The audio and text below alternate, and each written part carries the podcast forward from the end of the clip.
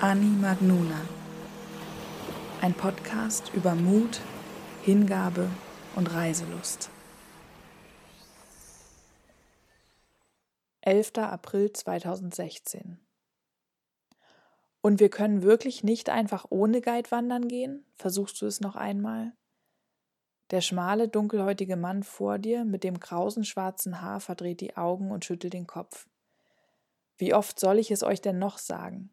In den Nationalpark kommt man nur in Begleitung. Er schaut euch an. Wie lange möchtet ihr oben sein? Zwei oder drei Nächte, entgegnest du. Hm. Wenn das so ist, dann muss der Guide natürlich eine Menge mitnehmen. Verpflegung, Zelt und so weiter. Dafür braucht er natürlich einen Esel zum Transport. Den Esel kann er dann nicht auch noch führen, also muss noch ein zweiter Guide mit, der sich um den Esel kümmert. Ungläubig schaust du deine Begleiter an, die ganz offensichtlich genauso empört sind wie du. Seit deutlich mehr als einer Stunde steht ihr nun schon in dieser kleinen Holzhütte am Eingang des Bale Mountains National Parks. Du, Jakob und Andre. 370 Kilometer südöstlich der äthiopischen Hauptstadt Addis Abeba. Auf gar keinen Fall bezahlen wir für zwei Guides und einen Esel, wenn wir einfach nur wandern gehen wollen. Das kann doch nicht wahr sein. Wir haben unser eigenes Essen, wir tragen unser Gepäck, wir haben ein Zelt, widersetzt sich Andre genervt. Letzteres ist nicht ganz richtig. Er hat zwar ein Zelt dabei, das ist aber winzig und nur für eine Person. Da würdet ihr euch wirklich nur zur allergrößten Not zu dritt reinquetschen. Die beiden Jungs sind inzwischen in eine hitzige Auseinandersetzung mit dem Parkwächter verwickelt. Es ist nicht so, dass ihr euch über irgendwelche Regeln hinwegsetzen wollt. Vielmehr scheint es keine festgeschriebenen Regeln zu geben, und das habt ihr auf eurer Reise in den letzten Tagen schon so oft erfahren, dass ihr mit eurer Geduld in ständige Verhandlungen treten und in Unsicherheit schweben zu müssen am Ende seid. Du schaust zur Karte des Nationalparks an der Wand. Knapp 2500 Quadratkilometer geschütztes Gebiet. In dem Moment wird es dem Parkwächter zu viel. Er hat die Diskussion mit euch satt. Wisst ihr was? Geht doch alleine. Macht doch, was ihr wollt, ist mir egal. Geht einfach. Echt jetzt? Ein noch etwas vorsichtiges Grinsen huscht über dein Gesicht. Ihr holt das Geld für die Eintrittskarten hervor. Es gibt da eine Hütte, redet der Parkwächter weiter und nennt euch den Namen. Ein Stück abseits der Straße. Ihr kommt mit dem Bus dorthin. Da könnt ihr euch für die Nacht einquartieren. Das regelt ihr dann alles oben. Ihr seid verwirrt. Jetzt gibt es da plötzlich eine Hütte, in der man einfach schlafen kann? Auch Essen soll man da bekommen können oder auch selbst kochen. Zumindest interpretiert ihr das aus dem Gesagten des Mannes vor euch. Sein doch recht simples Englisch ist manchmal etwas durcheinander. Ihr fragt mehrmals nach, Versucht euch nicht schon wieder über ihn aufzuregen, dass erst nach knapp zwei Stunden Diskussion diese Information hochkommt. Ihr vergewissert euch noch einmal, ob ihr das mit der Hütte richtig verstanden habt. Ihr wisst, dass ihr euch nie ganz sicher sein könnt. Was soll's? Ihr wollt endlich los. Schultert die Rucksäcke und geht zurück zur Straße. Der Bus schnauft. Voll beladen quält er sich die stetig ansteigende Straße hinauf. Man sieht nicht viel. Je höher ihr kommt, desto mehr Nebel verdeckt die Sicht auf die Hochebene. Die Scheiben beschlagen, so dass die Sicht nun wirklich verschwimmt. Ihr seid auf etwas mehr als 3000 Höhenmetern, als der Bus plötzlich mitten auf der Straße anhält. Ihr seid eh schon eine Weile keinem anderen Fahrzeug mehr entgegengekommen. Der Fahrer gibt euch zu verstehen, dass dies genau der Ort ist, an dem ihr aussteigen solltet. Ein Mann folgt euch nach draußen und reicht euch die Rucksäcke vom Dach. Der Bus fährt weiter, zieht auf der Kiesstraße eine Staubwolke hinter sich her, verschwindet. Plötzlich ist es ganz still. Ihr steht da, eure Rucksäcke neben euch liegend, atmet die feuchte, kühle Luft ein und schaut euch um. Du liebst diese Momente, wenn kurz alles anzuhalten scheint man weder hier noch dort ist und du nicht weißt, wie es weitergehen wird. Irgendwo muss ja ein Weg von der Straße wegführen, sagt Andre. Auch du lässt deinen Blick suchend in verschiedene Richtungen gleiten. Im Nebel und der Gleichförmigkeit des Lichtes ohne Schatten verschwimmen die Konturen des Bodens. Da ruft Jakob. Tatsächlich steht ihr unweit entfernt von einem kleinen Trampelpfad, der rechts in die niedrigen Büsche und Gräser hineinführt. Hoffentlich ist die Hütte nicht allzu weit weg, denkst du dir, und bist froh, dass aus den Plänen der mehrtägigen Wanderung vorerst nichts geworden ist, während du deinen mal wieder viel zu schweren Rucksack aufsetzt. Ihr lauft eine ganze Weile schweigend hintereinander. Du fragst dich gerade, ob es diese Hütte wohl wirklich gibt, da tauchen ihre Umrisse vor euch auf. Wow, es gibt sie wirklich. Der Typ hat nicht gelogen. Auch auf den Gesichtern deiner Freunde siehst du die leichte Überraschung, die du selbst in dir spürst, weil ihr der Aussage des Parkwächters nicht so recht trauen wolltet. Es sind sogar zwei Hütten, auf die ihr zulauft. Die Hütte zu eurer Rechten ist in gutem Zustand, vorne von einer überdachten Veranda gesäumt, mit einem Sockel aus Naturstein und Holzverkleidung an der Fassade. Ihr steigt die Stufen zur Veranda hoch. Seltsam, dass man niemanden hört. Du stellst deinen Rucksack erleichtert ab, gehst zur Tür, drückst die Klinke. Sie ist verschlossen. Niemand da. Andre gerät wieder in Rage. Hab ich's doch gewusst, dieser Typ, der wollte uns reinlegen, der wusste doch, dass hier niemand ist. Ihr schaut zur anderen Hütte, die ein Stück kleiner ist und viel einfacher gebaut, eher eine Art großer Schuppen, etwas abseits des Haupthauses auf der anderen Seite des Pfades. Ihr geht rüber, klopft an die schräge Holztür. Niemand antwortet. Vorsichtig drückt ihr an der Tür. Sie lässt sich öffnen. Hello? ruft ihr hinein. Aber es bleibt weiterhin still. Also macht ihr die Tür vollends auf und schaut in den dahinterliegenden Raum. Das Innere der Hütte sieht belebt aus.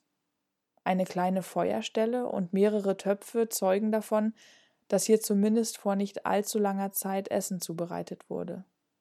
Das beruhigt dich sehr. Ihr habt Nüsse, Kekse, Trockenfrüchte und Wasser dabei, aber vor allem Reis. Ohne Topf und ohne Feuerstelle wärt ihr doch ganz schön aufgeschmissen gewesen. In dieser Höhe wächst nichts, was ihr als Feuerholz hättet verwenden können, und selbst wenn, hätte die hohe Luftfeuchtigkeit lodernde Flammen verhindert. Du lässt deinen Blick weiterschweifen. Ein schmales Bett steht in der Ecke des Zimmers, ein, zwei Kleidungsstücke liegen daneben. Wenn alle Stricke reißen, können wir uns heute Nacht hier einquartieren, hörst du Jakob sagen. Du nickst. Auch wenn das vielleicht bedeutet, dass ihr Schutz im privaten Raum einer fremden Person finden werdet, die ihr nicht fragen könnt, so hat sich dennoch die Sorge der Nacht aufgelöst. Es ist noch einige Stunden hell, deshalb lasst ihr die Rucksäcke auf der Veranda stehen und begebt euch auf eure erste Wanderung.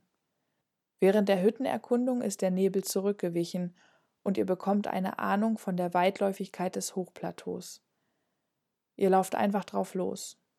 Bald entdeckt ihr in der Ferne eine kleine Anhöhe, da möchtet ihr hin. Es ist schwer in dieser Ebene die Entfernung abzuschätzen. Ihr folgt hin und wieder kleinen Trampelpfaden, manchmal geht ihr einfach querfeldein. Auf dieser Höhe wachsen keine großen Pflanzen mehr, ihr könnt überall entspannt langlaufen. Zumindest theoretisch. Du wirst von deinem Körper bei jedem Schritt daran erinnert, dass ihr die 3000 Meter Schranke bereits überschritten habt. Der schwindende Sauerstoffgehalt in der Luft stellt eine echte Herausforderung für dich dar. Du bist froh, dass ihr vorerst keine großartigen Höhenmeter überwinden müsst, sondern geradeaus laufen könnt. Den zweithöchsten Gipfel Äthiopiens, den Tulu Dimtu auf 4377 Metern, hebt ihr euch für morgen auf. Die Wolken hängen grau und schwer hinab und säumen die Ränder der Ebene. Es ist fantastisch, so weit schauen zu können. Ein Gefühl von Freiheit und Öffnung. Auf dem steinigen Boden wachsen unzählige Miniaturblümchen, Moose und Flechten in verschiedensten Formen und allen erdenklichen Farbnuancen von weiß, grün, braun, grau. Immer wieder hockt ihr euch staunend hin, dieser Ort ist bei weitem nicht so unbelebt, wie ihr auf den ersten Blick angenommen habt. Ihr kommt an frei umherlaufenden Schaf- und Ziegenherden vorbei. In der Ferne, das könnten Rinder sein. In etwas, das aussieht wie ein ausgetrockneter kleiner See, hocken große, rundbäuchige Vögel mit orangener Brust. Es riecht unangenehm. Ihr geht über den von tiefen Rissen zerfurchten trockenen See und bemerkt, wie heiße Luft von unten an euch vorbeizieht. Schwefel vielleicht? Schließlich waren das hier mal Vulkane. Eine Stunde später steht ihr auf saftig grünem Gras. Die kleine Oase voller Kakteen hebt sich mit seiner Farbigkeit fast grell ab von der sonst eher in graubraun gehaltenen Umgebung. Schließlich erreicht ihr die Anhöhe. Vorbei an hohen, abgerundeten Monolithsteinen lauft ihr hinauf. Oben angekommen, genießt ihr den noch weiter in die Ferne schweifenden Blick. Esst Kekse, trinkt Wasser. Du kennst die beiden Jungs noch gar nicht so lange. Jakob mit seinen langen blonden Haaren, der mit seiner Kamera, während ihr wandert, die Schönheit der Welt einfängt und so viel Energie hat wie kein anderer Mensch, den du kennst, Musik im Blut, Fröhlichkeit im Gesicht. Und Andrei, der Erasmus-Student aus Brünn in der Tschechischen Republik, der immer für einen Spaß zu haben ist, gleichzeitig alles kritisch hinterfragt und wenn es sein muss, für seine Rechte kämpft. In den letzten zweieinhalb Wochen habt ihr gemeinsam Lehm gestampft, Ziegel geformt, Wände verputzt, Injera gegessen, in der Uni eure Dorfanalysen ausgewertet, Unmengen an frisch gepressten Säften und äthiopischem Kaffee getrunken und gemeinsam Addis Abeba erkundet. Das lässt dich nun in großer Vertrautheit mit ihnen sein. Gleichzeitig finden sich doch immer wieder genügend Gesprächsthemen. Auf dem Rückweg hört ihr plötzlich ein Bellen. Du schaust dich um neugierig, gespannt, hoffnungsvoll. Und entdeckst ihn, den äthiopischen Wolf. Mit seinem rötlichen Fell und seiner recht kleinen, schmalen Statur gleicht er viel eher einem Fuchs als einem Wolf. Es gibt ihn in freier Wildbahn nur hier in den Bale Mountains. Er rennt eine Weile vor euch auf und ab, verschwindet dann wieder. Der Anblick hat euch sehr glücklich gemacht. Auch bei eurer Rückkehr an den zwei Häuschen seid ihr glücklich, denn ihr entdeckt Rauch. Es ist also jemand da. Tatsächlich tritt ein Mann aus der Hütte mit der unabgeschlossenen Tür. Er guckt euch misstrauisch an. Ihr grüßt ihn höflich. Da er nicht direkt auf euch zukommt, wie du es sonst oft in Äthiopien erlebt hast, wenn du an einem neuen Ort angekommen bist, geht ihr zu ihm. Hey, wie geht's? Gut, danke werden erste Floskeln auf einfachem Englisch ausgetauscht. Wir möchten in der Hütte schlafen, sagt Jakob und deutet demonstrativ auf das Gebäude mit dem Steinsockel. No, hört ihr den Mann sagen, während er seinen Kopf schüttelt. Wie jetzt? Nicht? fragst du in der Hoffnung auf ein Missverständnis. Paper, sagt der Mann. Was für ein Papier? Verwirrt blickst du zu den Jungs. Ihr zieht eure Tickets vom Park raus und haltet sie dem Mann hin. Dieser schüttelt wieder mit dem Kopf. Paper Permission Park Office. Wir haben kein Papier vom Park Office bekommen. Die meinten da, dass wir hier oben die Hütte bezahlen können und alles. Not possible, entgegnet der Mann. Das darf doch nicht wahr sein. Wut steigt in dir hoch. Du siehst sie auch in Andres Gesicht. Jakob zieht ihn beiseite, bevor er seinen Unmut zum Ausdruck bringen kann. Ihr geht zu euren Rucksäcken auf der Veranda. Ihr seid auf einem Plateau mitten im Nirgendwo, auf über 3000 Meter Höhe, mit nur einer anderen Menschenseele weit und breit. Es gibt eine Hütte, es gibt den Schlüssel zu dieser Hütte und es gibt jemanden, der sie aufschließen könnte, aber es nicht tut, weil euch ein Stück Papier fehlt. Im Ernst? Dein deutscher Verstand versteht, dass dieser Mensch sich scheinbar an bestimmte Vorgaben halten muss, und dennoch kotzt es dich so an, dass ihr mit niemandem vernünftig kommunizieren könnt, dass die Regeln von jeder Person individuell gestaltet werden, man ständig übers Ohr gehauen werden kann und es weder richtig noch falsch gibt. Nur Geld, das gibt es. Und das hilft hier meistens weiter. Du schaust die anderen beiden an, sie denken das Gleiche. Es ist nicht die feine englische Art, das ist dir klar. Bestechung ist eine allgemein nicht sehr positiv belegte Handlung, Aber du kannst verstehen, dass der Mann in der Nachbarhütte es vermutlich darauf ankommen lässt. Es ist völlig klar, dass ihr heute Abend nicht mehr weiterzieht, ihr auf jeden Fall versuchen werdet, hier zu bleiben und der Mann für seinen Posten hier oben garantiert nicht übermäßig bezahlt wird. Immerhin wisst ihr, was ein Zimmer in einem einfachen Hotel die Nacht kostet.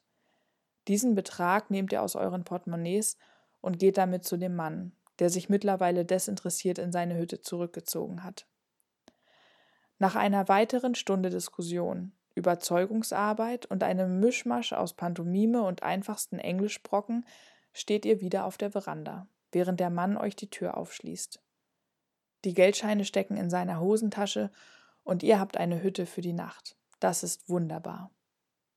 Die Dämmerung hat längst eingesetzt. Es wird kalt. Ihr kocht einen Topf Reis, sitzt am Holztisch. Du schreibst in dein Tagebuch. Jakob holt seinen Laptop hervor. Ein sehr surrealer Anblick in dieser Umgebung. Andre erkundet die weitere Inneneinrichtung. Die Müdigkeit übermannt euch bald. Im kleineren der beiden Zimmer steht ein Doppelbett. Wie die Sardinen legt ihr euch dort in euren Schlafsäcken eng aneinander, um die Kälte maximal entfernt zu halten. Der Wecker klingelt früh am nächsten Morgen. Jakob macht Musik an und singt mit. Die Nacht war kühl, aber erholsam. Du öffnest die Tür. Leichter Nebel überzieht die Ebene. Dunkle Wolken hängen am Himmel, doch obwohl es stark nach Regen aussieht, wird deine Stimmung nicht getrübt. Ihr seid alle drei hochmotiviert, auf diesen Gipfel zu steigen, noch einmal durch diese Hochebene zu wandern, in dieser scheinbaren Eintönigkeit Ruhe zu finden, Entspannung. Ihr bindet euch Pullover und Jacke um die Taille, nehmt eine Tasche mit Snacks mit, jeder hat eine Wasserflasche in der Hand und begebt euch in das Zwielicht des Morgennebels. Ach Leben, du wunderschönes, mich immer wieder herausforderndes und mit Glück und Liebe beschenkendes Mysterium, ich danke dir.